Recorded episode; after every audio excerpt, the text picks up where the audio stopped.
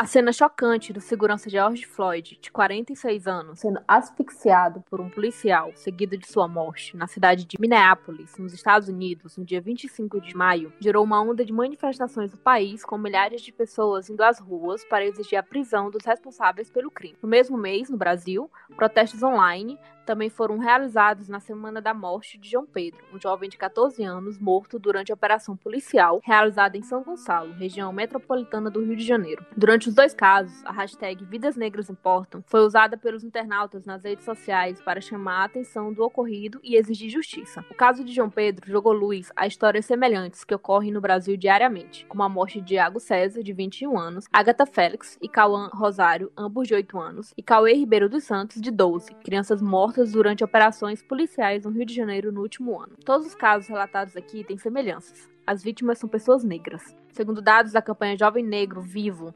organizada pela Anistia Internacional Brasil, dos 300 mil jovens vítimas de homicídios no país, 77% são negros e menos de 8% dos casos chegam a ser julgados. A população negra no Brasil é alvo da morte violenta e sistemática diariamente. Esses dados são reflexos das práticas racistas e das vulnerabilidades às quais a população negra está sujeita no nosso país. Cenário em que muitos ativistas e especialistas denominam de genocídio negro. A gente começa esse episódio do Malamanhada exigindo: parem de nos matar.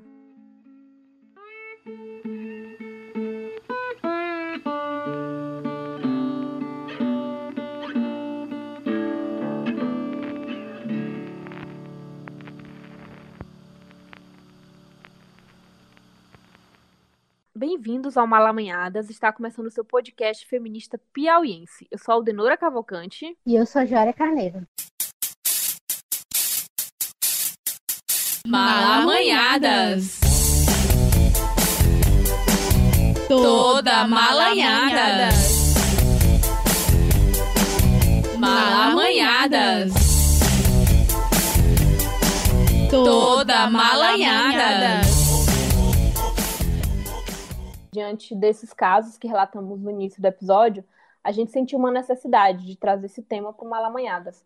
É, no momento que a gente está gravando essa, esse episódio, atos intitulados Vidas Negras Importam exigindo o fim das operações policiais violentas nas favelas estão acontecendo no Rio de Janeiro. Concomitante, né, ao mesmo tempo, está acontecendo também atos antifascistas a favor da democracia em São Paulo. E é sobre isso que a gente pretende falar hoje, né? Sobre a juventude negra no Brasil. Como é que é ser um jovem negro em um país tão racista e tão violento. E para falar sobre isso, nós trouxemos dois convidados para contribuir com a gente nesse debate. A Bruna Stephanie Soares, doutoranda em Direito pela Universidade de Brasília, professora, pesquisadora, feminista negra, abolicionista penal e antiproibicionista. Boa tarde, Bruna. Oi, boa tarde, pessoal. E junto com ela está aqui presente Lucas Martins, estudante de História da Universidade Federal do Piauí, militante do RUA, Juventude Anticapitalista, e do Movimento Negro Unificado em Teresina. Boa tarde, Lucas. Olá, boa tarde, gente. Muito obrigada. Boa tarde, gente. É um prazer, né, estar aqui com vocês no nosso podcast. É um prazer mesmo.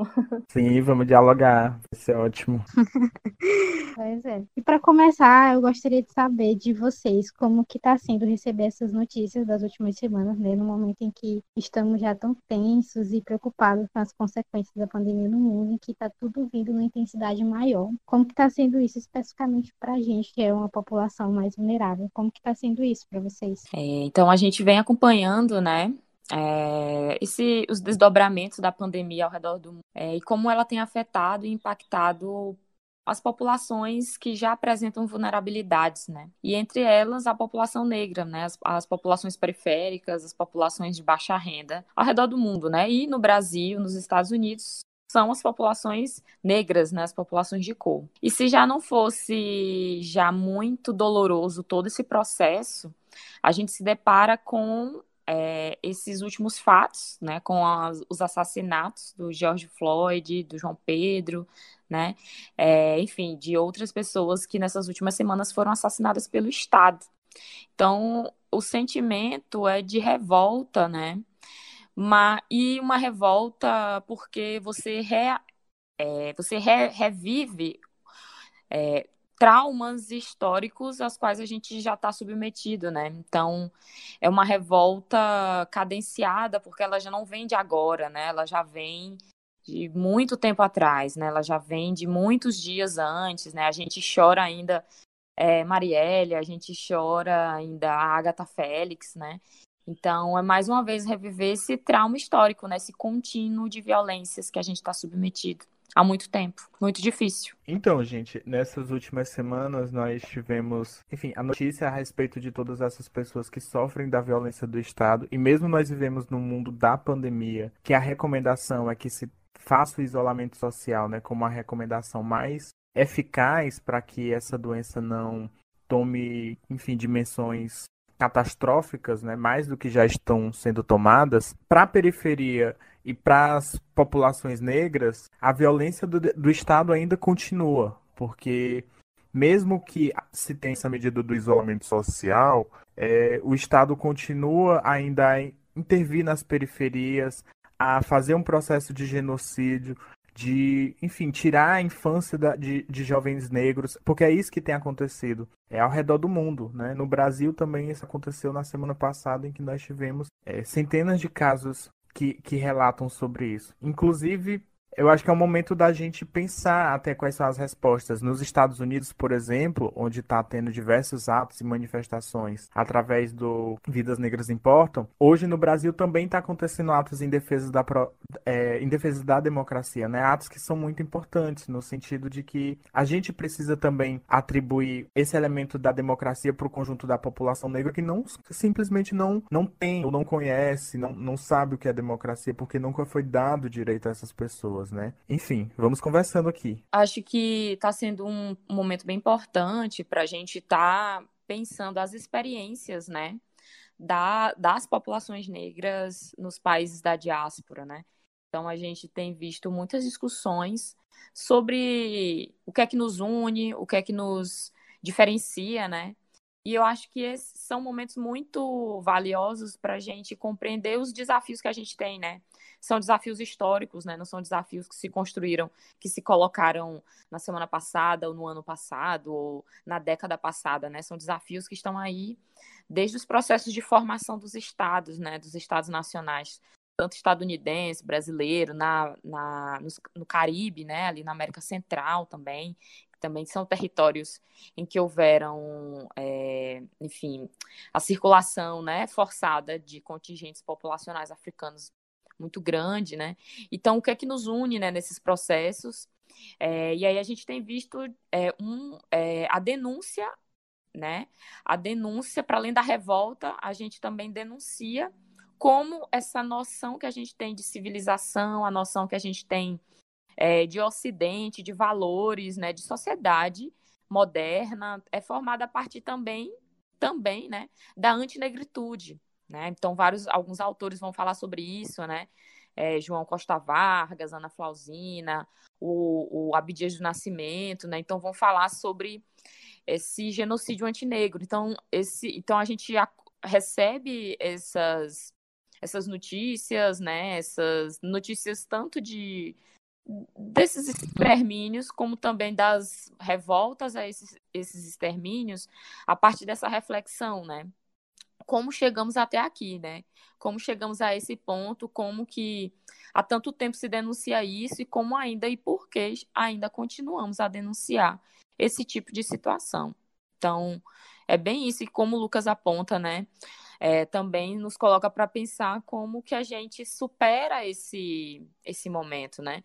é, como que a gente se organiza para para propor outras experiências de sociedade, né, outras experiências, enfim, de correlação de forças, né, o que, que a gente pode fazer a respeito de tudo isso, né? Então, é o momento da gente parar e ver o que é que pode ser feito, né? O que é que podemos fazer também. Bruno, tu, tu, tu falou do, da questão do genocídio como eu falei no início do programa, né, alguns autores utilizam esse termo e tudo, e também comenta que o genocídio, do, do, o genocídio dos jovens negros é um reflexo do racismo estrutural e institucional, né? Só que esses termos, ele, pelo menos particularmente eu vejo, muita gente utilizando e na internet sendo utilizado de forma banalizada, como muitos outros termos que a gente acompanha nesse mundo virtual.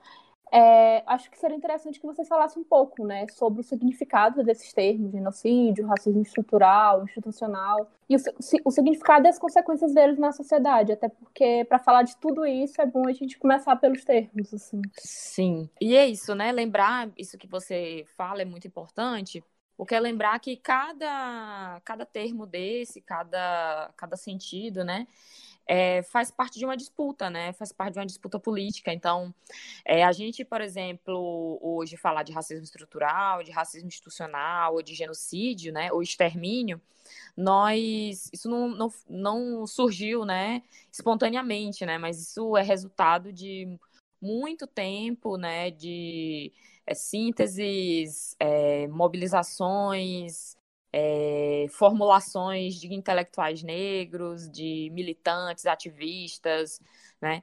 Então, por exemplo, o termo genocídio é um termo que, que é criado ali no, é, no, contexto da Segunda Guerra Mundial, né?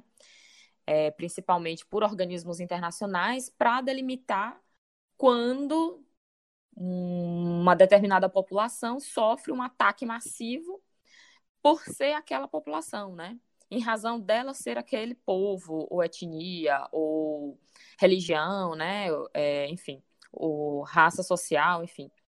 É, e, por exemplo, foi muito utilizado na defesa, na verdade, para denunciar os atos do Holocausto nazista, né? Então, quando o termo genocídio vai surgir com mais força, ele vai exatamente surgir para denunciar o que ocorre ali na Alemanha nazista na época da Segunda Guerra Mundial, quando você tem contingentes populacionais todos destruídos e massacrados, né, como política de Estado, né? É, judeus, povos ciganos, é, enfim, diversas etnias ali, né, que estavam naquele território, né, da Alemanha. É, e aí, após isso, você tem também um deslocamento aí, né, uma tentativa de deslocamento a partir de pessoas do movimento negro para pensar também o que ocorre, esse contínuo histórico, né, é, de atrocidades e de, de desumanização que as pessoas negras em diáspora sofrem no Brasil, por exemplo, e na, nos Estados Unidos, principalmente. Né? Então, não vou dizer também que foi um termo que surge é, e que é totalmente aceito pela comunidade acadêmica, por exemplo. Não foi, né? É preciso ainda hoje, por exemplo, que muitos intelectuais antirracistas, intelectuais negros, estejam colocando de forma contundente é, e sabendo identificar todas essas experiências de desumanização, de criminalização, é, enfim, é, de vulnerabilização de, uma, de, um, de um setor da população como genocídio, né? Então, quando a gente fala em genocídio, é, a gente está falando para além da letalidade policial, por exemplo, né? A gente está falando para além do extermínio, que é a morte é, automática do corpo negro, mas a gente está falando, por exemplo, de como o Estado é omisso em pensar políticas públicas para essa população desde, né, desde, a abolição, desde a abolição, né, desde ali, de antes da abolição mesmo, como esse, esse genocídio ele se empreende pela falta de, apare de aparelhos de saúde pública de qualidade. Então, a gente vai ter né, grandes índices de mortalidade negra por falta de acesso à saúde. A gente vai estar tá falando da é, da invisibilização da cultura africana, né, do estudo da cultura africana, como, e como o epistemicídio também é uma forma de genocídio, você apaga cultura, culturalmente né, as contribuições de um povo.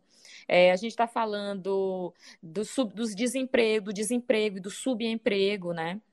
É, a qual essa parcela da população está submetida. Então, o genocídio enquanto esse contínuo histórico, né, de desumanização, criminalização e marginalização. Então, é, falar para além disso tudo, né?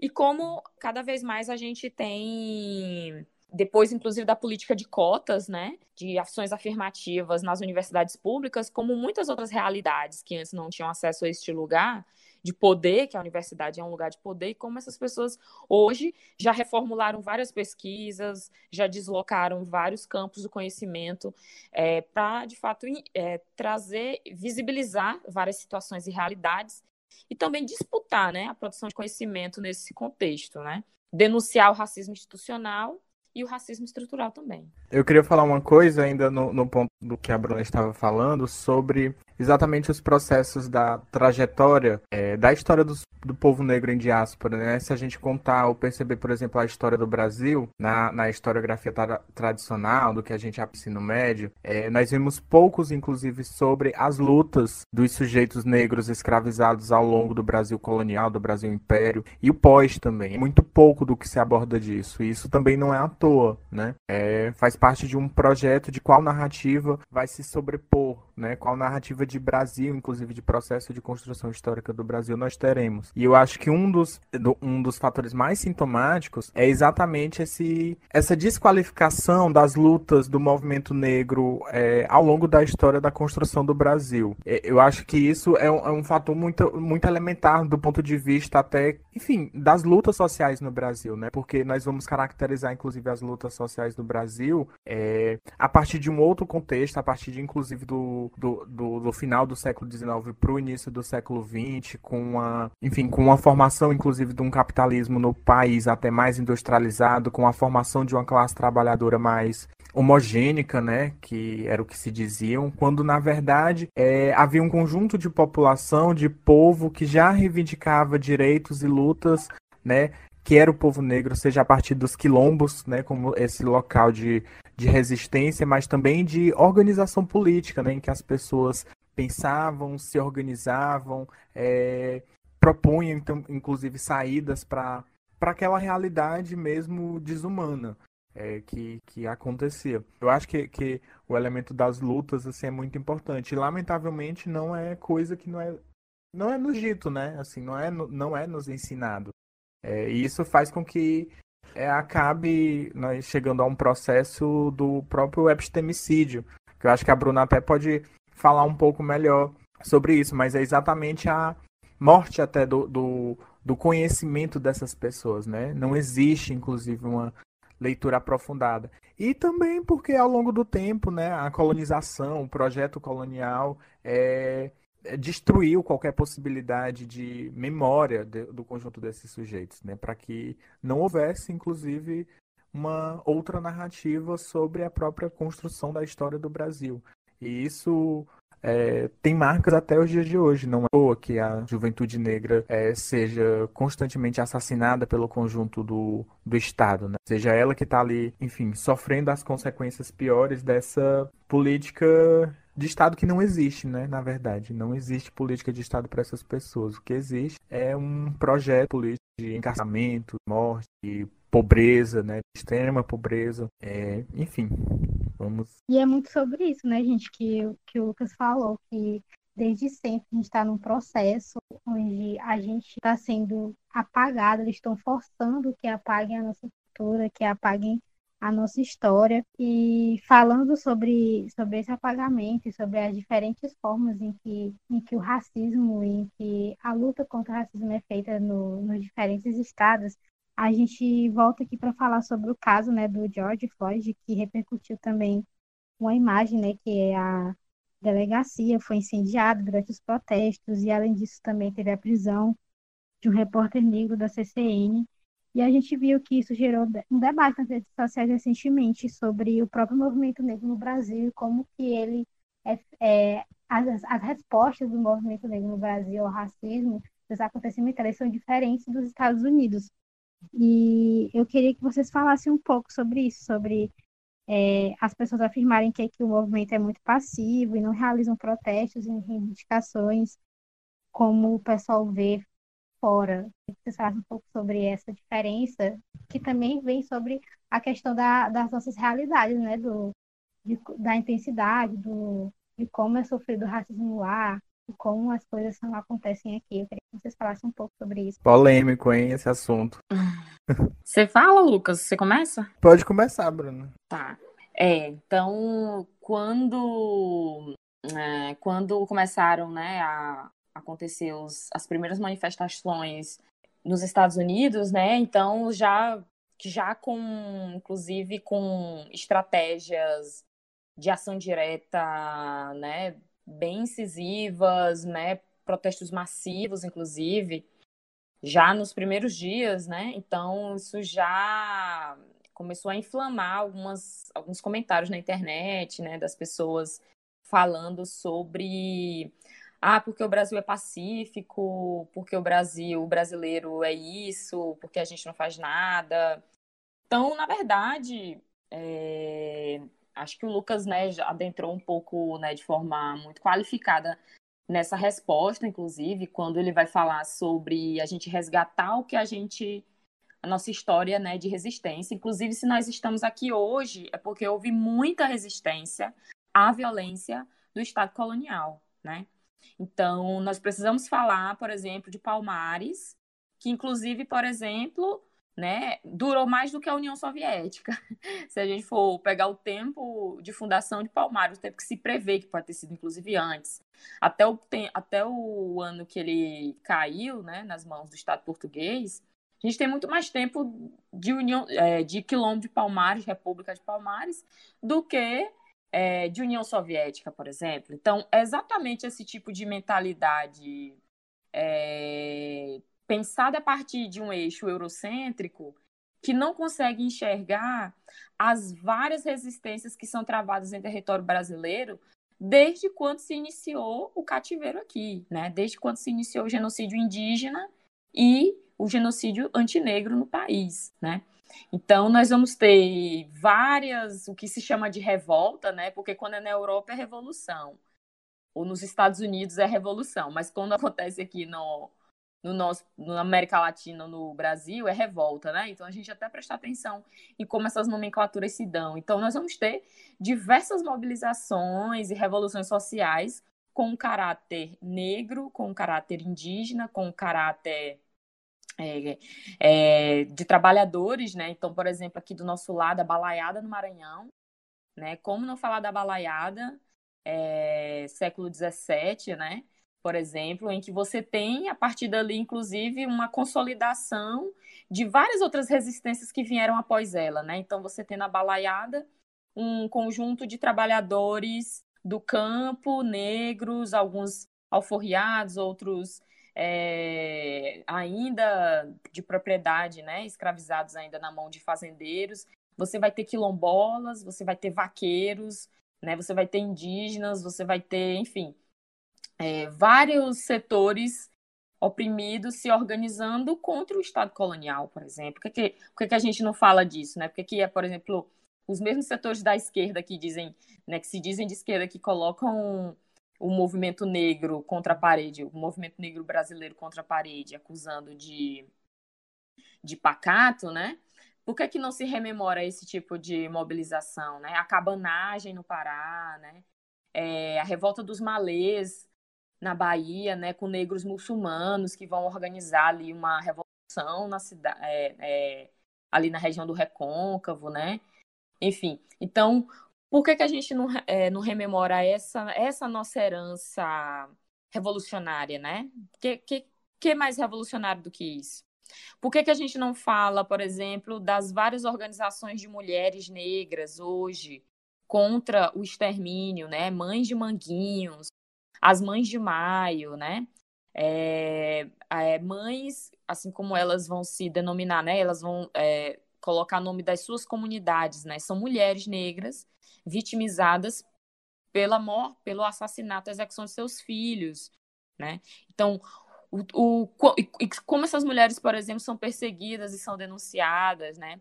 As organizações de familiares de pessoas encarceradas, né? Hoje, eh, essa semana eu vi um vídeo, por exemplo, é, de mulheres lá em Alagoas, só mulheres, mães, donas de casa, né? Enfim, chefes de família, que fecharam a BR, eram mais ou menos umas 15 mulheres, e elas fecharam a BR com pedras, com, enfim, com tocos, com vários. Elas fecharam exigindo é, que o Estado as ouvisse para falar dos seus familiares que estavam presos ali num presídio no estado de Alagoas. E que elas já estavam há quase três meses sem notícias de seus familiares, não sabia o que estava acontecendo ali, não sabia se eles estavam se, se eles estavam se, alimentar, se alimentando. Então, o que, o, o, que é mais revolucionário do que isso, né? Então, acho que compreender as diferenças e compreender as potencialidades que nós temos é, é, do, no Brasil, né, e as peculiaridades dessas lutas que são empreendidas aqui, né? Então, se a gente, se essas pessoas estão falando que não existe luta combativa e revolucionária no Brasil, acho que o problema está mais nelas, que não estão próximas dessas lutas, do que é, do que da não ocorrência desses, enfim, dessas mobilizações, dessas articulações que, que acontecem, que sempre aconteceram, né? Então, por exemplo, falar das ações de solidariedade que estão rolando em todas as periferias de nosso país e que não tem a menor visibilidade dos meios de comunicação, né? Entrega de cestas básicas, entregas de valores para pessoas que estão precisando, né? Ações de colaboração, ações de criatividade comunitária, né? De autonomia, de é, de autogestão mesmo, de territórios abandonados pelo Estado, abandonados pelas políticas públicas. Então é aquilo, é nós por nós, né? Nossa sobrevivência. E, e, e lutar pela sobrevivência. E não há nada mais revolucionário do que lutar pela sobrevivência do povo negro no Brasil, né? Dadas as condições que a gente tem. Então, não é porque de repente a gente, nesse momento atual, porque provavelmente isso deve estar acontecendo em algum lugar. A gente não se jogou bombas em cima de um prédio ou de um carro, que outras ações de igual impacto, né, pela sobrevivência do nosso povo também não estejam acontecendo, né? Gente, ainda em cima desse debate, né, sobre as pessoas muitas vezes fazerem esse tipo de é, afirmação no sentido de cobrar do movimento negro porque que não está tendo uma atuação tão radicalizada como está tendo nos Estados Unidos. Isso tem gerado diversos debates em torno da internet que tem inclusive me incomodado um pouco é, nesse sentido, né? Porque me parece muitas vezes que as pessoas, inclusive propriamente no, no campo da esquerda, que a gente considera né, que essas pessoas, enfim, militantes, que constroem, muitas vezes esquecem até dos próprios processos históricos de formação do Brasil, né? Ou desconhecem por completo, né? Esses processos. Isso não é à toa, ainda parte ainda sobre um princípio de qual narrativa é, se concentra no imaginário conjunto das pessoas. E eu acho que uma das narrativas importantes que eu acho que ainda existe assim no imaginário coletivo do conjunto, enfim, da população brasileira, é a ideia de que não existe aquela ideia que não existe racismo no Brasil, porque todos nós somos formados a partir de diferentes grupos étnicos e que isso não vai condicionar, é, não é um condicionante para que tenha essa prática racista no Brasil, né? Quando na verdade isso é uma forma é, completamente violenta até de enfim, esconder propriamente as narrativas do conjunto de uma população que passa por um processo, enfim, de, de exploração na trajetória até de formação desse país. E isso, inclusive, vai fazer com que as pessoas justifiquem com que é, isso vai fazer com que o movimento negro ou as lutas dessas pessoas sejam de caráter mais brando, mais pacífico, quando na realidade nunca foi nunca foi é, brando ou pacífico. A exemplo disso é que até mesmo em meados dos anos 60, 70, quando teve, quando estourou ao redor do mundo essas reivindicações é, em relação ao direito das pessoas negras, é, nós estudamos ou vemos muito um, um exemplo sobre a segregação nos Estados Unidos mas nós não estudamos ou lemos muito sobre o que era que o movimento negro nessa época estava formulando no Brasil ou no conjunto da América Latina como um todo, né? De se organizar, de propor política. O MNU, né? O Movimento Negro Unificado, que é um movimento que eu sou filiado, é, é um desses movimentos e uma dessas representações muito importantes para o processo mesmo de formação do movimento é, em torno do Brasil, por pensar, inclusive, políticas públicas é, para o conjunto dessa população, por propor, por fazer, né, por ter essa trajetória de caminhada. É, eu acho que é importante muitas vezes nós trazermos esses elementos, né, que muitas vezes as pessoas não sabem, e aí vai gerar nesse debate de que a gente está sendo pacífico, que está sendo brando, é, enfim.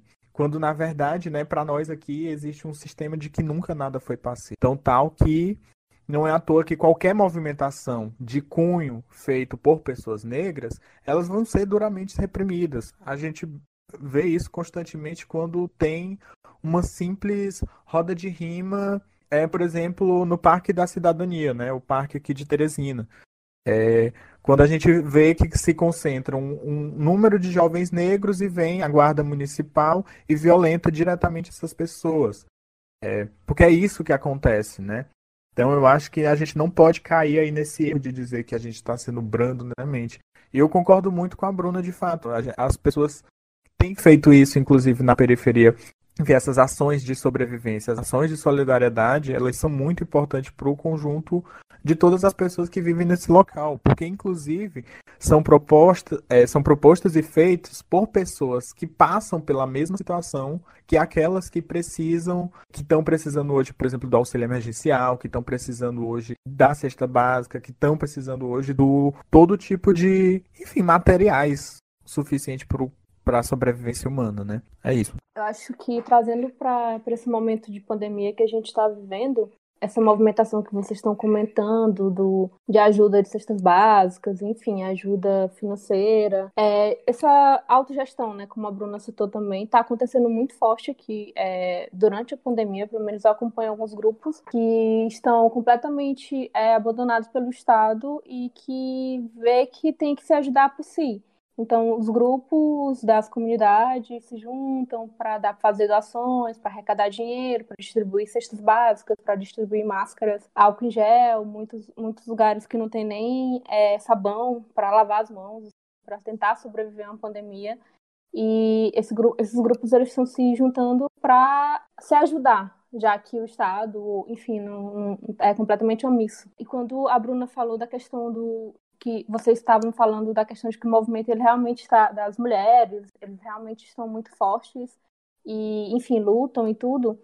É, o que eu vejo também é que esses movimentos eles não são, eles são, não são citados, não têm visibilidade na mídia e quando tem eles são marginalizados, são taxados como vândalos ou, ou que eles não são bem, são bem vistos, é como se fosse algo que não deveria estar ali sendo mostrado, são completamente esquecidos. Isso também é muito problemático. Quando eu vejo essa galera no, no, nas redes sociais também vem, falando sobre a passividade no movimento negro, eu vejo muito também a questão da, da, da própria bolha, que as pessoas estão inseridas dentro de uma rede social e que reclamam também, reclamam que, que o movimento negro ele está passivo, mas na verdade elas estão ali sem completamente sem interesse de ir atrás desses assuntos e tentar é, articular de alguma forma, ajudar ou ver realmente a atuação desses movimentos também no Brasil, não é? Também? Sim, é, a gente tem um país com muitas diferenças, né? E desigualdades também. Desigualdades de acesso, desigualdades de demandas e urgências, e também diferenças de possibilidades, né? É, e a juventude negra, ela tenta se organizar de diferentes formas criativas, né? Pela sua sobrevivência nos vários lugares. Então, ela tenta resistir de variadas formas. Apesar de muita coisa em comum, nós vamos ter algumas diferenças de uma região para outra, né? E, por exemplo, a cultura, né? A cultura acaba sendo uma forma de resistência muito importante é, para essa juventude, né? Para os movimentos negros. Então, é, de repente, era aquilo que a gente comentava até em outro lugar, assim, sobre aquela expressão, a esquerda cirandeira. Ah, a esquerda cirandeira vai fazer atos que não vão dar em nada. É, primeiro que é uma expressão muito complicada você dizer que ser cirandeiro é algo pejorativo, né? Ciranda é uma prática tradicional, cultural, de povos tradicionais, de povos é, resistentes, né? É, principalmente ali da costa do Nordeste, pescadores, da Mata Norte ali, de Pernambuco, Paraíba, Alagoas, enfim, de populações negras, populações indígenas, né, é, de é, quilombos, enfim. E eles utilizavam, por exemplo, essa ferramenta como forma é, de passar sua memória oral, né, de resistir, de, por exemplo, de responder ao epistemicídio histórico, é, de passar suas táticas de sobrevivência, de estratégia para os seus mais novos, para as suas, para as pessoas da sua comunidade, né, de se reunir, de, de comungar, né, enfim, de se mobilizar, de se articular. Então, veja como até o próprio linguajar dessas pessoas que fazem determinadas críticas carregam uma carga racista muito forte. Então, por desconhecimento da história, sua própria história, da história de resistência dos povos aqui no Brasil, né? É, e também numa tentativa pedante, arrogante de dizer é, que só se, só se mobiliza de uma forma, né? Então, é, então, a cultura como esse agente de possibilidades, de revoluções, né? Então, nós vamos ter, por exemplo, o hip hop, o rap, é, organizando os meninos aí nas periferias, nas favelas, né?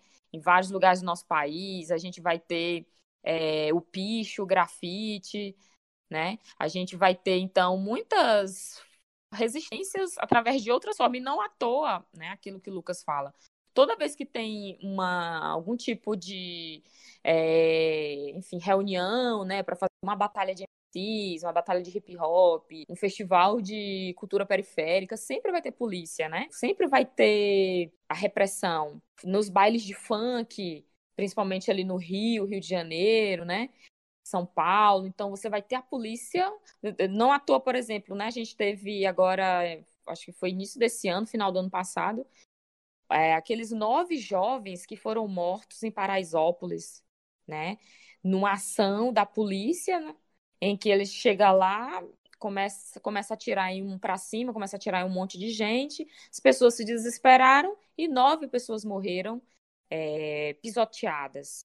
Isso nunca iria acontecer numa boate Pink Elephant, num, nas zonas nobres das capitais. Isso nunca iria acontecer em nenhum, nenhum antro da burguesia branca no nosso país, né? A gente nunca ouviu falar disso nesses lugares, mas é, se não por assim acidente, incêndio, né, uma coisa que deu errada, mas esse tipo de ação é costume, né? Então a cultura negra como é, é uma, uma, das, uma das representantes dessas formas de mobilização e que não à toa é muito reprimida. Né? A gente poderia ter os bailes de reggae aqui em Teresina, né? É, por exemplo, no Puti Velho, né, na Zona Sul, no Dirceu. Sempre que vai ter um baile de reggae, pode ter certeza que vai ter viatura passando direto, fazendo baculejo na galera e reprimindo e acabando com aquela manifestação. Então é isso, né? Todo, né, toda vez que tem negro junto, que tem negro reunido, que tem negro pensando em liberdade, é, experiências de sobrevivência, de vida, de cultura, de afeto, vai ter ali um braço do Estado querendo saber o que está acontecendo, né? Enfim, então é, então é isso, né? Então a gente saber que né, quando se fala né, das, da, das manifestações no Brasil, então existe muito de desconhecimento e de apagamento das resistências é, que ocorrem aqui, que se dão por diversas linguagens, né? Vão se dar por, a, através de diversas linguagens, né? Através de diversas formas, de, de diversas formas de se expressar essa revolta, essa indignação. Eu penso, gente, assim, ainda sobre esse ponto, né, de, da passividade que as pessoas, e que a Aldenora colocou, que as pessoas muitas vezes não procuram até para enfim, saber mesmo um pouco desses processos, até da, da organização, eu acho que é essencial, né, que a gente passe a, a enfim, conversar entre nós, né? Eu acho que é importante as pessoas negras estar tá sempre fazendo esse processo de tentar minimamente conversar entre nós para que a gente dialogue, faça essas reflexões. Enfim, para até saber também como a gente vai conversar isso com os nossos pares que não que não tiveram, por exemplo, acesso a, esse, a, essas informações, a esse debate que nós hoje, por exemplo, estamos fazendo aqui. E aí um, eu queria, não sei se eu posso colocar um exemplo aqui sobre um assunto específico. É, posso, gente? Assim que aconteceu. Se tu se sentir confortável falar, tudo bem. Não, é um assunto assim, porque na semana passada é, aconteceu uma, enfim, uma violência aqui no meu bairro, né? Assim, um, uma casa, etc., foi invadida pelas pessoas e tiveram vários materiais roubados, etc. E gerou uma discussão muito grande aqui na casa, né, em torno de que a minha mãe estava sobre, sobre isso, sobre que não aguentava mais esse tanto de violência, não sei o quê. E eu fiquei naquela, assim, pensando de. E aí eu tentando conversar com ela sobre isso, eu acabei, assim, enfim, não sabendo, inclusive, dialogar, né? Porque eu tava dizendo, olha, mãe, a melhor saída não vai ser é, lixar as pessoas no meio da rua, são jovens, são negros. Enfim, estava partindo dessa narrativa, mas mesmo que a gente falasse sobre isso, por exemplo, ela ainda assim não se da... não dava conta, mesmo ela sendo uma pessoa, uma mulher negra de pele retinta. Ela não estava se dando conta. Pelo contrário, a, ra... ela tá... a raiva dela estava aumentando. E eu fiquei assim, meu Deus do céu, eu não consigo nem conversar com a minha mãe sobre isso. Então, é... eu, fa... eu falo isso exatamente porque, tipo assim, a gente muitas vezes também faz essa, faz essa ideia da cobrança sobre nós, né? Tipo assim, porque as pessoas ficam perguntando, ah, é, o movimento negro é passivo, mas ao mesmo tempo vocês não sabem conversar com as pessoas, ao mesmo tempo. É, muitas vezes sofre muito esse, esse conjunto dessa cobrança e a gente não consegue, assim, nos articular entre nós. Mas eu acho que um, um passo da gente para isso é a gente tentar conversar entre nós, né? A partir de, enfim, compartilhar essas experiências da vida que são muito importantes, né? já que, inclusive, muitas delas foram apagadas ao longo da história. Então, acho que as nossas experiências é, concretas de vida da população negra, do que a gente passa, por exemplo, na universidade, ou passa no dia dentro de um ônibus lotado, essas experiências elas podem nos fortalecer para a gente, inclusive, é, reescrever né, uma trajetória é, do, do povo negro até, de nós, somos juventude que estamos nesse século da pandemia. Assim. Eu acho que isso é muito importante. Assim, eu, eu exemplifiquei esse exemplo exatamente porque é, eu fiquei muito naquela, assim, como é que eu vou discutir com a minha mãe sobre esses processos? Como é que eu vou conversar, vou ter um diálogo que faça com que, enfim, minimamente que ela entenda que não é sobre é, necessariamente aquelas pessoas é, do, da situação de violência, né, que aconteceu aqui próximo, é sobre um processo estrutural que a gente vivencia, né? Enfim, eu acho que a gente precisa resgatar bons bons elementos para a gente construir. Eu acho que quando a Bruna fala do, por exemplo, o quilombo é um resultado de um projeto político que deu certo, é, que deu realmente certo. Né? É óbvio, os colonialistas, como o Nego Bispo, que é um intelectual negro, inclusive, do Piauí, é, eu estava numa reunião com ele que ele falou esse termo e eu achei incrível, assim, porque eu vou pegar pro resto da minha vida. Assim. Os colonialistas tentam a todo tempo, eles têm seus instrumentos, têm suas armas, né? Têm suas formas de apagar a nossa vida, mas também nós temos as nossas formas de resistência. E as nossas formas de resistência passam, inclusive, por a gente compartilhar entre nós quais são as nossas experiências da vida, né? Experiências que a gente tem, é, que são reais, concretas, e enfim, acho que tô falando aqui várias coisas porque tô muito empolgado, porque tá muito bom, gente. Tudo bem, amigo, pode falar quando quiser.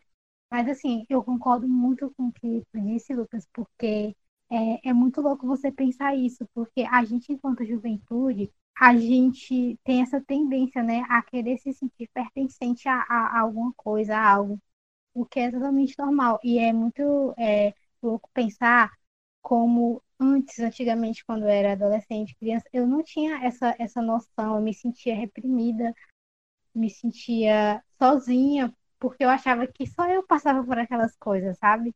Só eu passava por uns racismos velados, umas coisas que magoavam a gente, mas que a, na nossa cabeça a gente, a gente passa por sozinho, a gente está sozinho.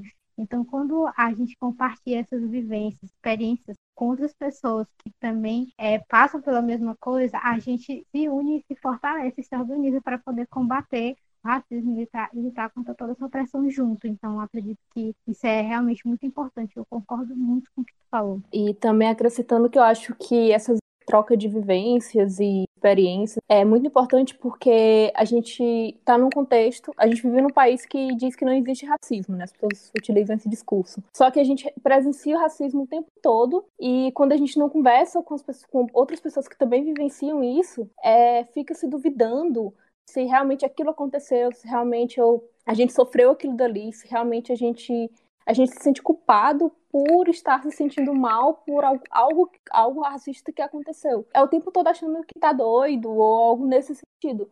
E se a gente não é, ir reprimindo, como a, a Joária falou. E, e, e, isso acontece porque a gente também não conversa com que também vivem isso, sentem na pele, pele isso e sabe que não é loucura da nossa cabeça, que realmente determinado caso aconteceu, determinada é, é, violência, violência silenciosa, enfim, aconteceu com a gente também. É, gente, eu acho que é muito importante que a gente compartilhe essas experiências mesmo da vida. É, enfim, que nós temos do dia a dia até, que muitas vezes passa por despercebido, porque o próprio processo, enfim, do racismo, é, ele tem suas formas de agir, né? Muitas vezes ele vai ser, inclusive, muito bem é, sutil, assim, né? A sutileza é de uma violência muito extrema, né? E a gente consegue, às vezes, passar isso, por exemplo, nos nossos locais de trabalho, de estudo, né? Quando os nossos professores os nossos, enfim, colegas de trabalho, geralmente pessoas brancas, duvidam da nossa capacidade de fazer alguma coisa, né?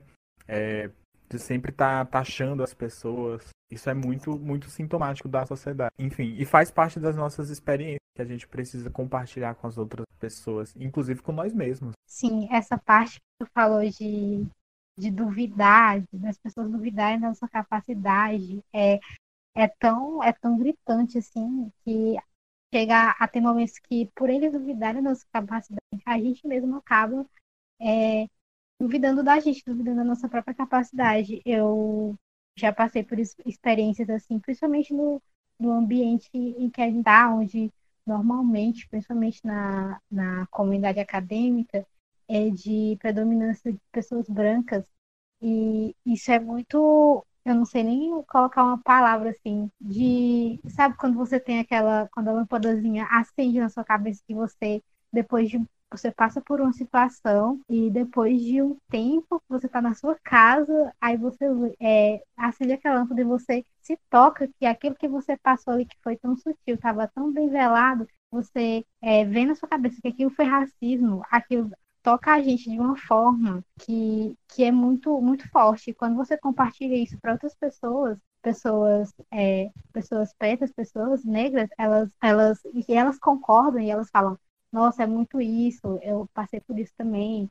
É, isso fortalece a gente. E é muito disso que você falou. Quando eu já cheguei a compartilhar isso com pessoas brancas, as pessoas falaram, nossa, tá exagerando, nossa, nada a ver isso aí, eu acho que é coisa da sua cabeça. E isso irrita a gente. É por isso que eu acho que é muito importante a gente estar tá compartilhando vivências, a gente tá tentando tá se unindo, porque sozinho a gente é forte, mas junto a gente é, é muito mais forte. E eu acredito muito que é isso. Gente, eu tô só ouvindo vocês, tá?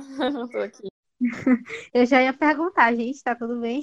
E não, e só assim acrescentando que quando muitas dessas situações acontecem, né, e você vai relatar isso, se você não tá num espaço de acolhimento, as pessoas vão diminuir a, a situação, dizer que não, ah, não é racismo, ou então vão dizer, não, é porque você é pobre, entendeu? É porque isso aí você, a pessoa te discriminou porque você é pobre, né? Então, muitas vezes existem essas fugas ao invés de ir direto no problema, né? É, e às vezes você, poxa, mas por que, que eu sou pobre? O que é, o... E aí, o que é ter cara de pobre, né? E aí você volta para problematizar isso mais uma vez, né? Então, isso aí eu já ouvi muitas vezes. Muitas vezes, não, isso aí é porque você, você tava mal vestida, ou porque isso, ou porque você tem cara de pobre. Mas o que é ter cara de pobre? Aí você relembra que existem noções, né, preconcebidas de estética, de de formas de usar o cabelo, de usar isso ou aquilo, né? E que vai para além de você estar muito arrumado, inclusive, né? Várias situações que você está muito bem arrumado e que você passa questões muito, muito pesadas, né? É, então, pra, então é por isso que é impor, muito importante que nós não estejamos sozinhos, né? Tenhamos lugares para compartilhar, para dividir, é, e saber no, e nos fortalecer, né?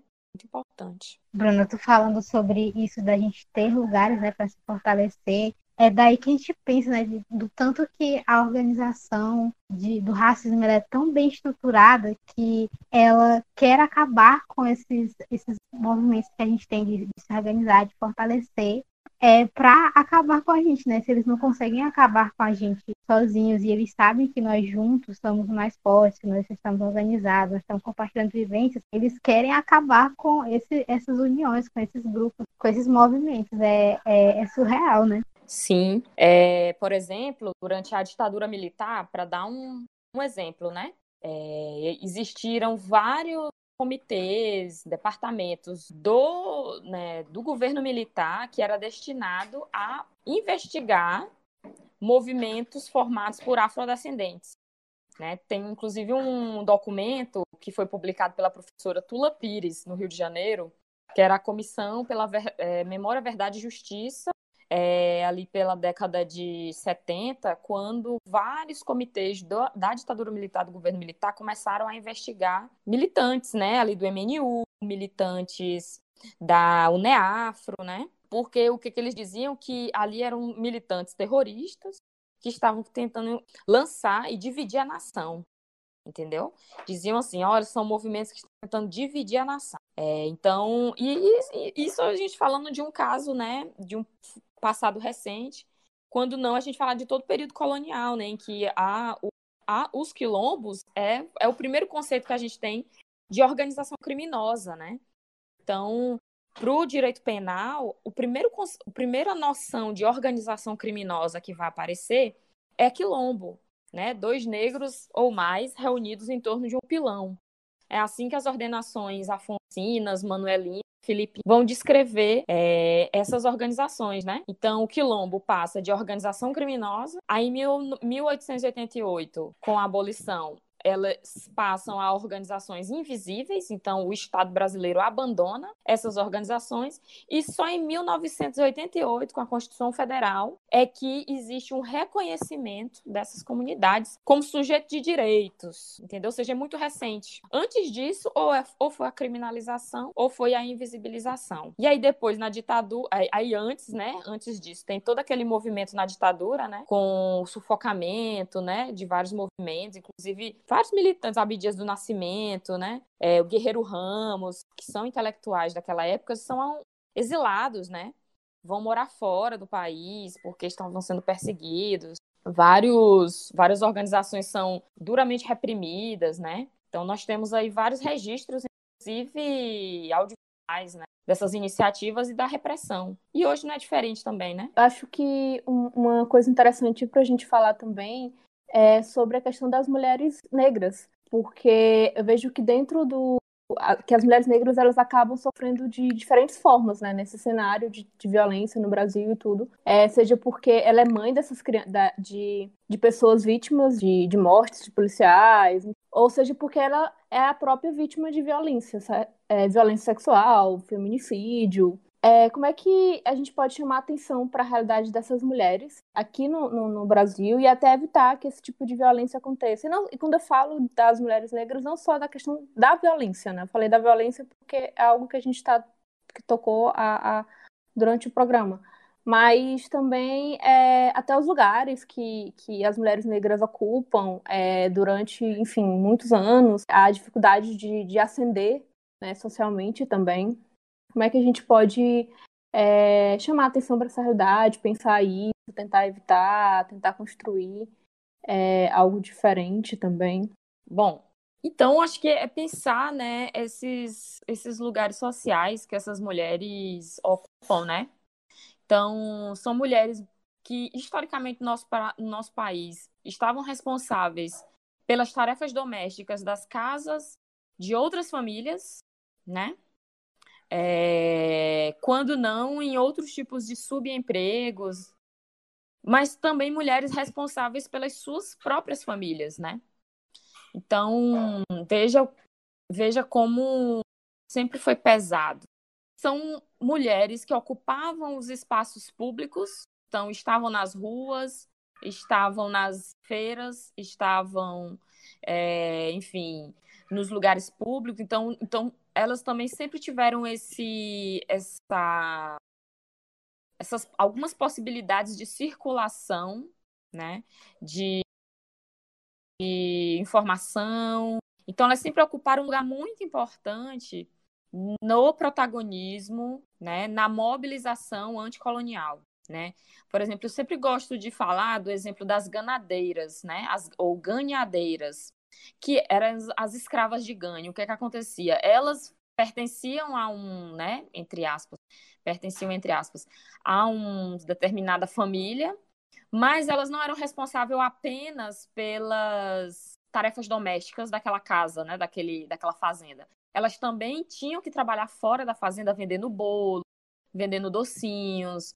É, enquanto as mulheres da família branca elas ficavam em casa ou estudando quando podia, né? Porque às vezes nem nessa época nem as mulheres brancas podiam estudar, mas ou se preparando, né? Enfim, para o casamento, bordando enxoval, é, aprendendo, enfim, a como ser uma mulher de família. Então essas mulheres negras escravizadas elas estavam é, na rua vendendo doces, vendendo bolinhos. Então elas tinham, e isso é um fenômeno que você vai ter em vários estados do país, né? Ali no século XVIII. Então essas mulheres, inclusive, elas foram acusadas em muitos momentos de estarem participando de guerrilhas, entre aspas, né?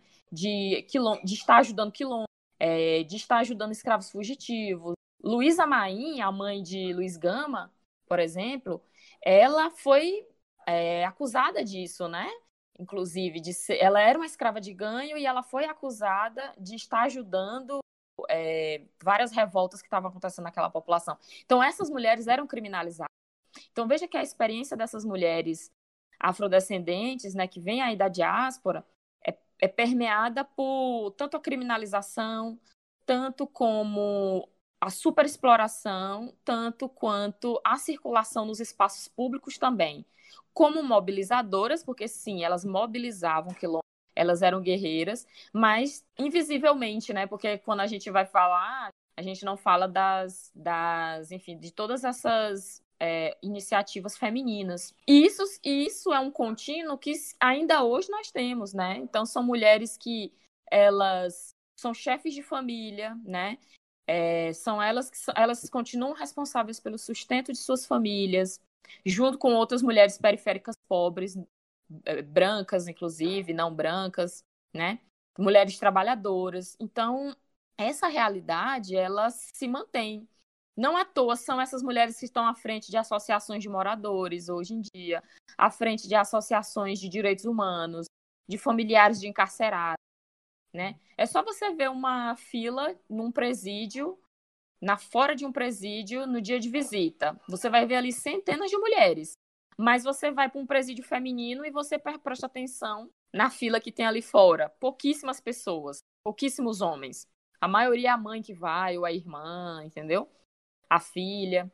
Então, veja como a luta aí das mulheres negras no Brasil ela é, é, é, é, é grande, né? A despeito, por exemplo, também delas não serem símbolos de beleza, né? Então, são mulheres, enquanto algumas são as rainhas dos lares, né? Essas mulheres não são vistas como símbolos de beleza, são objetificadas. Então, há pouco tempo, a gente viu uma Globeleza passando seis horas da tarde, no horário, o corpo nu ali, pintado, né? Mas um corpo de uma mulher negra, mulata, né? Entre aspas, né? Como eles chamavam, a mulata brasileira, completamente nu, seis horas da tarde. Todo mundo achava normal ter um corpo exposto de uma mulher naquele horário né? E não é qualquer mulher, né? Que mulher que era? Por anos e anos, aquele corpo exposto ali, né? Só mudava o nome da mulher. Então você vê que há reprodução de vários problemas, né? Mas também essas mulheres se organizam, né? E hoje pautam essas questões, né? Se, é, lutam pelos seus direitos, enfim. É, reafirmam o protagonismo histórico que elas têm há muito tempo, né?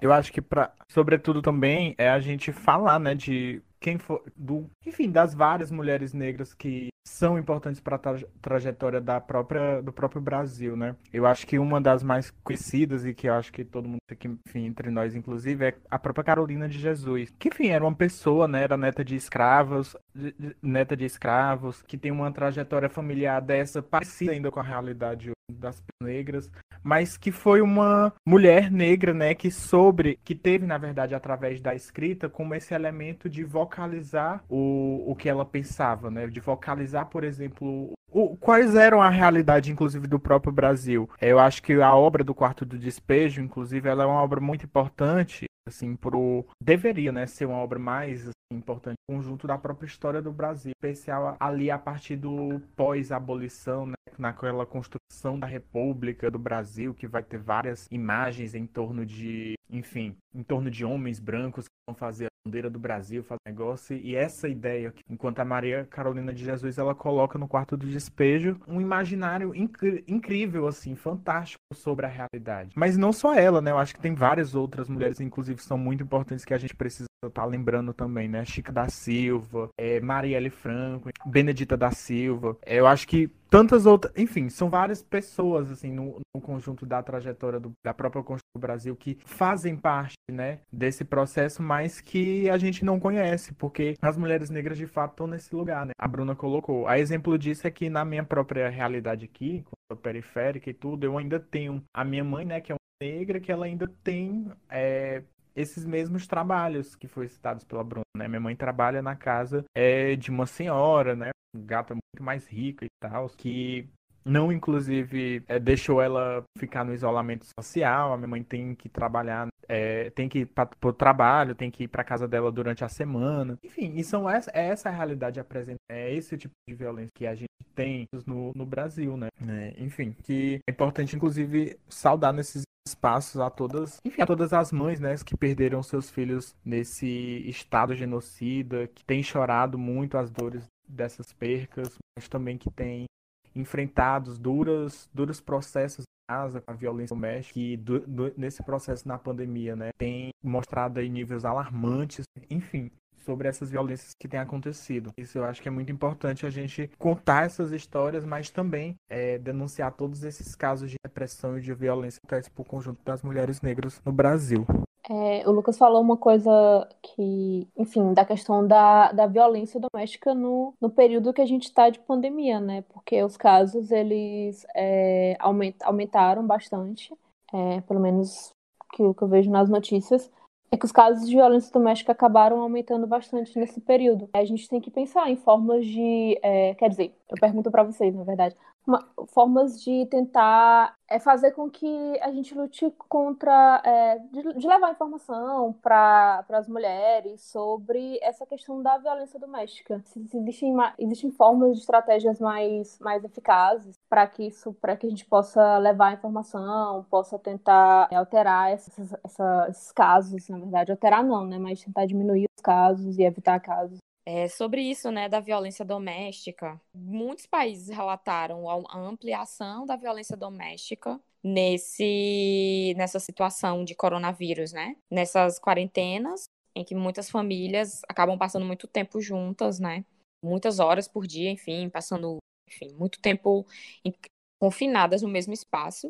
E acho que é importante a gente falar que, para, para as mulheres negras, o problema da violência doméstica é muito pior, né? Inclusive de feminicídios. É, os índices de feminicídios são muito maiores entre elas e de violência doméstica também. Então, é, é preciso que a gente, quando for pensar esse problema da violência de gênero, a, que a gente possa racializá-lo, né? Para que a gente possa compreender maior a amplitude desse problema. Então, você vê aí as pesquisas sobre Lei Maria da Penha nos últimos anos, e você tem é, médias de diminuição e de aumento a, a partir de quem é essa, de quem, dos grupos de mulheres a partir de suas cores, né?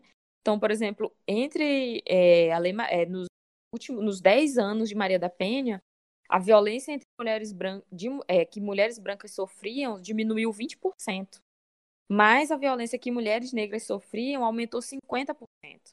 Então, isso é uma coisa a se pensar sobre a localização dessa violência, né? O que é que leva a essa violência?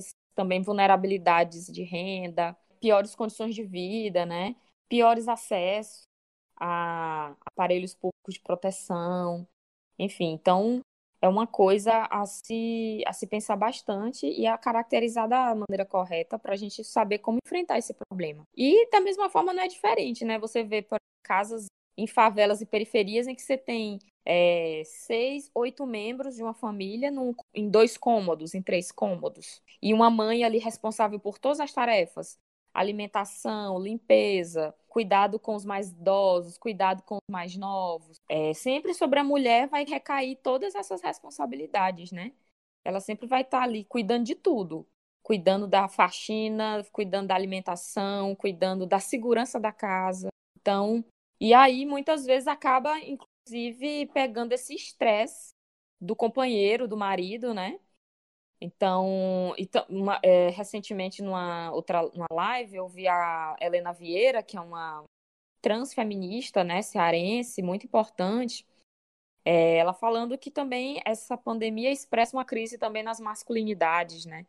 E como isso reverbera em cima das mulheres. Então, o cara, o que é que o, o machão, né, a figura do macho, né, daquele homem provedor, vai fazer diante do desemprego, diante do confinamento social, né? Então, muitas vezes acaba sobrando para a mulher, né? Acaba sobrando é, para a companheira, para a mãe, né? Então, é... e aí, em periferias, né? Também pela ampliação das vulnerabilidades, essas tensões podem estar mais agravadas. Por isso, é importante que a gente racialize esse debate, né? Fazer um, que o debate de gênero possa ser feito de uma forma racializada, né? Enegrecer esse debate, o que não significa excluir as companheiras brancas, né, as mulheres brancas, das violências que elas também sofrem, mas incluir e não invisibilizar as violências que mulheres negras sofrem, né? É, acho que é muito isso. É, eu não sei aonde foi que eu ouvi, mas eu já escutei, já vi que tem vários lugares que a raça ela vem antes do gênero. E eu acredito muito que seja isso. E queria saber se poderiam comentar alguma coisa rápido. É, são, são dimensões diferentes, né? Raça, gênero. Então, por exemplo, dentro do movimento feminista, existe uma. É, existem várias pressões para que se racialize o debate, né? E também territorialize, né? Saber, por exemplo, falar da situação das mulheres na América Latina é diferente de falar da situação das mulheres na Europa. Mas também é, racializar isso, né? Não é só dizer, ah, eu sou latino-americana, mas e aí, se tu faz parte de uma elite branca na América Latina, também não tá, não tá muito diferente das elites europeias, né? Mas também, da mesma forma, no movimento negro, existe um esforço das mulheres negras para trabalhar as questões de gênero, né? As questões de machismo, as questões relativas às violências que mulheres negras sofrem. Então, é uma questão de compreender essas dimensões é, e os processos históricos de formação delas. Por exemplo, aqui no Brasil, né, existe, existe um crivo, uma separação nítida, né? Quem era negro não era gente, era semovente durante o quê? 388 anos de história do Brasil, né? E quem não, e independente do seu gênero, se era homem se era mulher, né? Inclusive, os dois eram submetidos aos mesmos tratamentos, eram chibateados da mesma forma. Não, ah, porque aquela mulher é mais frágil. Não existia esse debate de fragilidade para essas mulheres que apanhavam. Não existia isso. E é, o, as pessoas né, é, descendentes de europeus, essas pessoas elas eram sujeitas de direito, né? Independentes. Aí, lógico, existia uma diferença entre o homem e a mulher, né? Mas mesmo assim, aquela mulher branca, por exemplo, ela tinha mais direitos do que o homem negro. E ainda hoje, se você for ver os salários, a, as diferenças salariais, a divisão racial do trabalho e a divisão sexual do trabalho, mulheres brancas ganham mais do que homens negros, na média.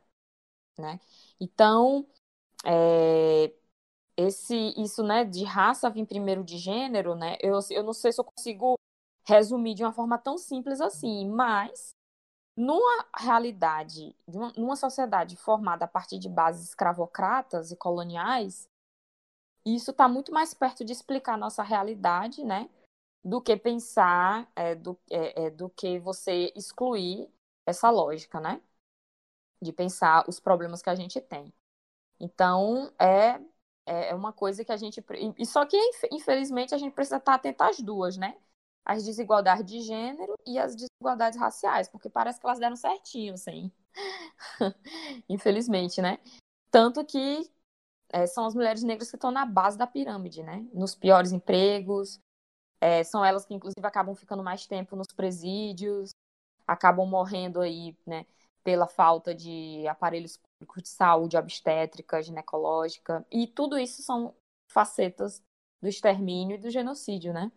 Sim, a gente tem que estar tá sempre atento, porque parece que é, a todo momento a gente tem que estar. Tá, só para complementar, Bruna, a todo momento a gente tem que estar tá pensando em todos os lugares que a gente está, que a gente ocupa, que a gente vive, que a gente circula, é, essa questão do gênero e da raça também. Pra ter uma noção, sabe? É como se fosse. A gente não baixa a guarda nunca, assim. Não sei se acontece isso com vocês também. Acontece demais e é, é muito desgastante, sabe? Eu não sei se acontece com vocês, meninas, mas tem uma hora que a, gente cansa, sabe? De, de ter que lutar por igualdade de gênero, ter que lutar por igualdade racial. É, é, é importante, mas isso acaba desgastando muito a gente, nosso psicológico, enfim. É demais, é demais. Sim, é, tinha até um. Eu vi uma, que uma das perguntas era o que é ser um jovem negro hoje, né? Ser um, um jovem negro hoje ou uma jovem negra hoje é estar sempre em alerta, né? Sempre em alerta e sempre com raiva. Principalmente se você tem um mínimo de consciência de algumas coisas. É sempre você, é, enfim, tá é, explodindo às vezes, entendeu? É, você tá, enfim, com muita ira, né? Você tá irado muito tempo, é revoltar, é, é, é, é sempre tá muito revoltada, né? E eu lembro que quando eu ainda militava no movimento estudantil, é, e aí, enfim, né, eu morei, fiz, fiz meu curso todo no Piauí, né, na UFP, e depois fui fazer o mestrado na Federal da Paraíba, né? E lá, quando eu cheguei para militar no movimento estudantil, é, mesmo no mestrado, assim, eu militei quase os dois anos no mestrado no movimento estudantil da UFPB. Eu lembro que, enfim, assim, não, não havia uma articulação entre pessoas negras muito forte, né? Enfim, enquanto coletivos negros, etc. Não naquele espaço da universidade, né? Na cidade havia bastante. E eu lembro, assim, no máximo a articulação que havia, assim, eram as mulheres negras que às vezes em algumas plenárias a gente se olhava assim, tipo, é, tipo, aqueles olhares do tipo assim, você tá vendo o que essa pessoa tá falando, velho? Enfim. E aí depois eu descobri que eu, eu tinha, que algumas pessoas tinham me apelidado de zangadinha. Diga aí, pô. E eu fiquei assim, revoltadíssima. E assim, e, e quem me falou isso foi uma, uma, uma menina branca, né? É, militante, ela falou assim, ai, porque, velho, você é muito zangada, você é muito zangadinha.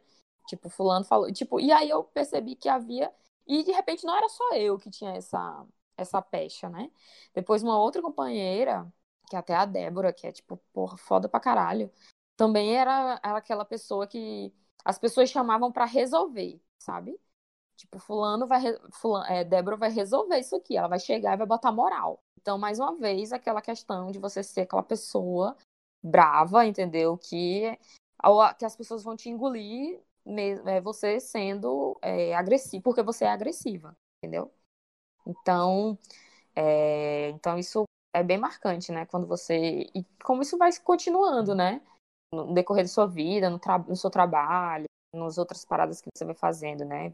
Esse lance da revolta é, é bem presente, assim. É o, o estereótipo da mulher negra agressiva. Estou sempre agressiva e estou sempre com raiva.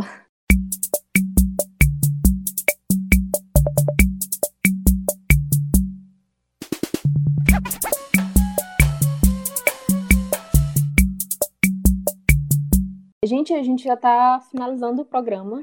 A gente está aqui nos últimos minutos. Antes de a gente dar as dicas do programa, de vocês darem as dicas, queria agradecer a Bruna, agradecer o Lucas pela participação, pelo tempo, pelas contribuições riquíssimas que fizeram no episódio. Muito obrigada.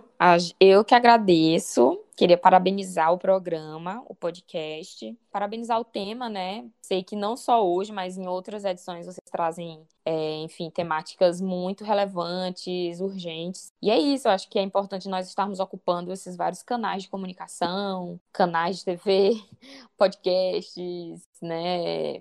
Playlists, canais de YouTube, enfim, né? Instagram, Facebook, enfim. E é isso, assim, dizer vida longa aí ao e contem comigo. Espero que a gente, essa conversa, né, possa ter, é, enfim, possa ter contribuído aí no fortalecimento das lutas, né, no, e também no fortalecimento dos afetos, né, dos afetos políticos. É importante a gente lembrar que a gente tem que lutar, se organizar, mas não podemos deixar de nos amar, se amar, de, de nos cuidarmos, né, é, das nossas famílias, nossos mais velhos, e é isso, gente. Um abraço e até a próxima. É, gente, foi muito bom é, tá aqui. Assim, eu acho que o Manhadas né, tem sido esse lugar de propor diversos debates, como bem a Bruna colocou. Enfim, sobre vários temas mesmo. Eu acho que são muito importantes para nós, né? Inclusive, eu acho que não só para as outras pessoas que querem, eu, fim, ou, ou fa fazem de conta dos debates que a gente aqui, mas são importantes para o conjunto de nós, enquanto sujeitos políticos, inclusive da nossa própria história, de estar aqui num, num, nessa plataforma, né, conversando, falando sobre, sobre, enfim, sobre lutas, sobre genocídio, sobre vida também, sobre resistência, sobre sobreviver a esse mundo é muito importante. Eu agradeço muito o convite, foi muito bom. Espero que refletirem sobre o que foi dito aqui, porque eu sempre penso que sempre penso que os locais, na verdade, eles podem ser os locais de mais aprendizado, mas também de desaprendizado a partir de coisas que nós fomos construídos é, ao longo da vida, né? Então eu acho que esse local hoje que ele foi muito isso também, né? Nós desaprendemos algumas coisas, mas aprendemos outras, é, que é muito importante para, enfim, para nossa vida mesmo. Obrigado, gente, todo mundo.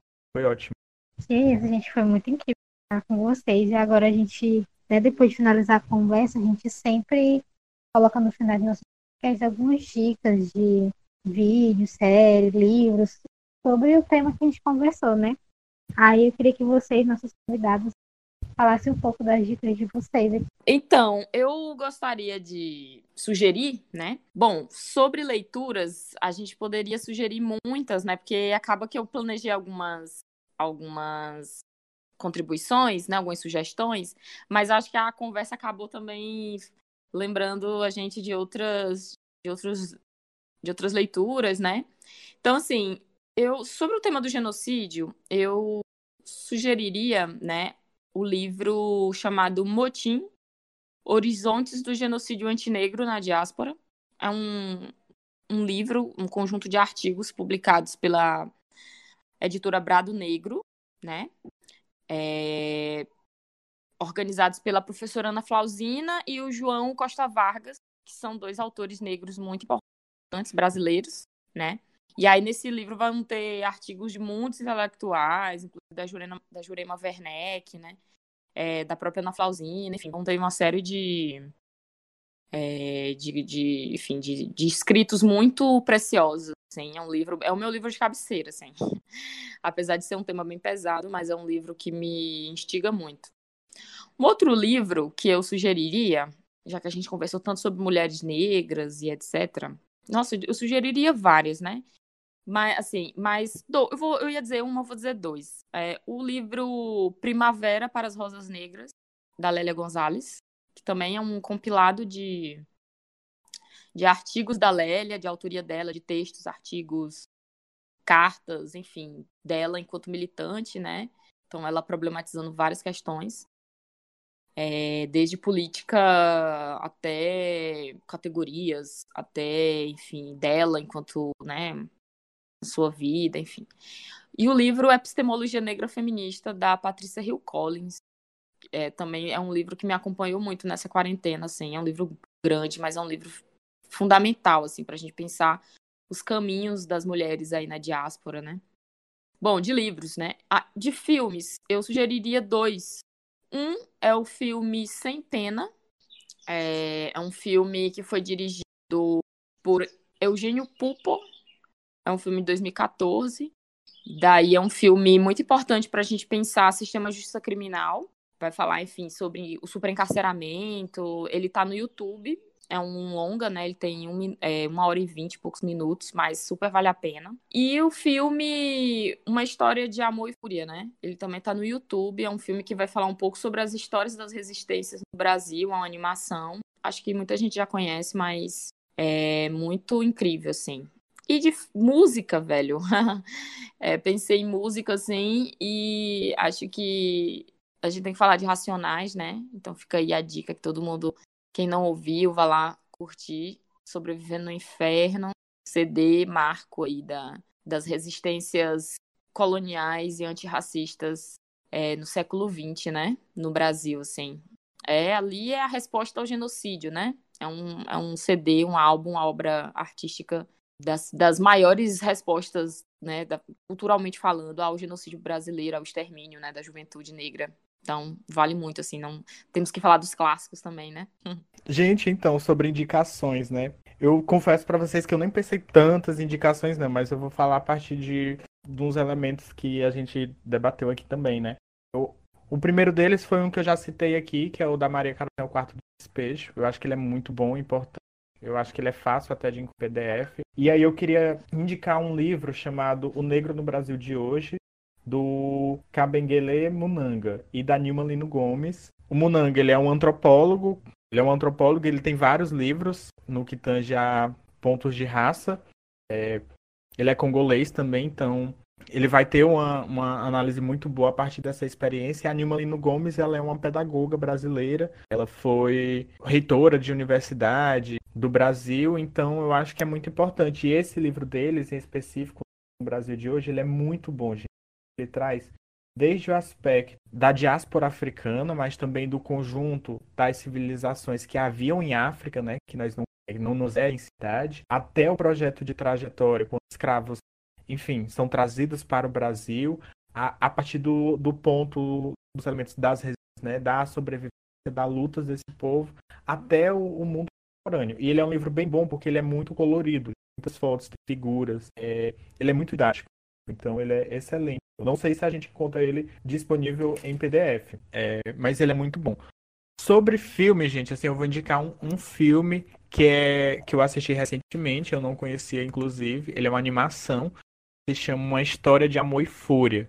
É, que é uma animação brasileira que, enfim, é sobre um índio guerreiro imortal que vê os 600, 600 anos do passado e do futuro do Brasil. É, então ele vai passar por toda a trajetória assim do Brasil a partir dessa perspectiva, mas também é, depois do elemento da juventude negra, do povo negro. Ele é muito, muito bom, gente. Ele tem disponível no YouTube. Pra música, gente, assim, eu recomendo. É, eu vou recomendar não pessoas necessariamente que vão falar sobre esses temas específicos, mas eu vou recomendar artistas, né? É, a Bia Ferreira, ela é muito importante, né?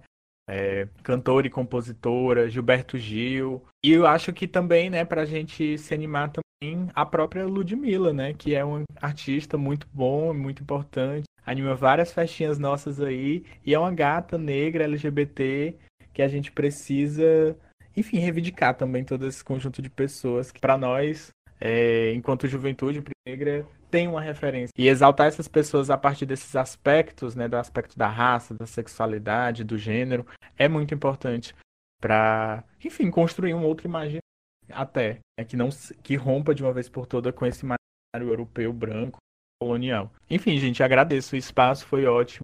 A gente poderia ficar falando aqui horas. Sim, a gente podia ficar horas, mas a gente regulando o tempo, porque senão a gente perde a noção, assim. é, as minhas dicas, eu trouxe dicas bem diversas, incluindo assuntos que a gente falou no episódio, mas também para complementar. É a série Olhos que Condenam, que está na Netflix, que ela foi muito comentada no passado, sobre os garotos do que foram acusados de, de, de estupro no parque. É o filme América Som, que trata de, de um de uma, de um adolescente que foi pego e, e trata do, da relação da mãe com o esposo, esperando, à espera de, do que fim levou esse adolescente negro, que foi pego pela polícia. Então, trata mais ou menos sobre isso. De livro, a autobiografia da Angela Davis, que me acompanhou durante esse período de pandemia.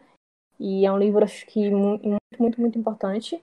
É, parem de, o livro também, Parem de, Parem de Nos Matar, da da Silva. Também acompanho, também indico um site de notícias, porque eu acho que é um site muito importante que relata, é, traz casos, traz acontecimentos da população negra de uma forma que os grandes veículos não tra tratam. E, enfim, eu acho ele muito importante, é bom para acompanhar. Outro livro, Ódio que Você Seria, que aborda a violência social contra negros nos Estados Unidos da Angie Thomas. A série Cara Gente Branca, mas para divertir também, para sair desse, desse é, de livros tão pesados, indicações tão pesadas, que trata de jovens negros na universidade na, nos Estados Unidos.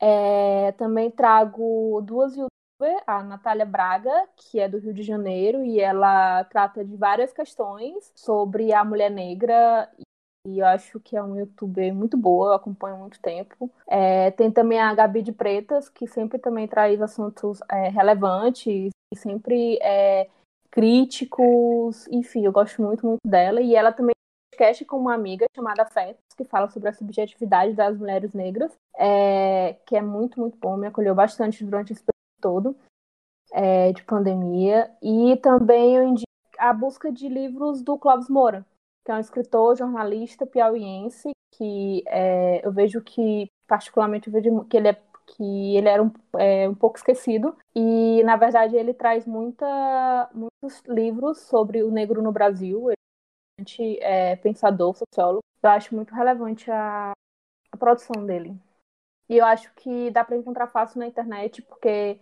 de uns tempos para cá é, muitas pessoas comentavam do esquecimento do Cosmora e passaram a disponibilizar alguns livros dele, o Drive, tudo. Eu particularmente achei bastantes dele. E é isso. Tá, agora as minhas indicações, né, gente? Primeiro vou começar indicando um podcast, que é o Angu de Grilo, que é um podcast que eu amo. Ele é feito pela Flávia Oliveira e pela Bela Reis, que são mãe e filha, elas são duas jornalistas negras, e tem esse podcast onde ela fala sobre vários assuntos variados, mas sempre com uma segurança, sabe? Uma leveza de falar sobre assuntos mas de uma forma super didática, assim. Também vou indicar o livro Os Condenados da Terra, do Francis Fanon, que ele é um livro que eu li há, há muito tempo, mas que pegou mesmo, sabe, no coração. Ele foi é um livro que o Fanon é um psiquiatra de descendência francesa e africana, que ele fala muito sobre como, a, a, a como foi feita a conjuntura do racismo ali nos anos 50, 60 na França. Ele fala muito nesse livro, ele fala, tem um pensamento muito sobre a descolonização enquanto obra do, do próprio colonizado. Ele enfatiza muito esse fato de que, de que essa opressão ela não que essa liberdade né, da gente, ela não é consentida pelo opressor, e ela é sim conquistada pelo oprimido. E ele também fala sobre ele enquanto estar escrevendo esse livro. Eu lembro de uma frase que ele falava que ele está sendo, está se mostrando como oprimido, que se colocou como agente da sua libertação. Ele falando sobre ele, né, está escrevendo esse livro. É, outra indicação também que eu vou fazer é do um, de uma série na Netflix, que ela é bem curtinha, ela só tem quatro episódios, que é A Vida e a História de Madison Walker. Eu não sei se eu falei certo, que o meu inglês é horrível, mas é uma série que conta sobre uma mulher de descendência africana que se casou cedo e, e para que era uma forma de refúgio né, dela fugir da, da pobreza, se casou com um homem muito cedo e aí ela foi abandonada por ele quando ela não, não é, seguia mais esse estereótipo da, entre aspas, mulata, bonita, porque o cabelo dela começou a cair, e aí depois de muito tempo ela, ela consegue se reerguer e virar uma milionária, enfim, é, esse filme, essa série, quer dizer, ela é baseada até em fatos reais, enfim. E uma que é mais também divertidazinha é uma série que saiu agora recentemente também na Netflix, que é Sangue e Água, que é uma série africana que fala sobre aquele contexto de colegial e tudo mais, mas que ela tem leves toques assim de críticas ao racismo e ela conta a história de, de uma irmã que está sumida há muito tempo, que ela foi levada e da irmã mais nova procurando essa irmã. Ela conhece uma garota que lembra muito a irmã dela e ela tenta cobrir se essa garota agora ascendida socialmente se é aquela irmã dela que foi levada antes quando que era de uma família pobre que agora está rica e tudo mais, enfim. É bem divertido e rapidinho também de se assistir. Acho que as minhas indicações para hoje são essas.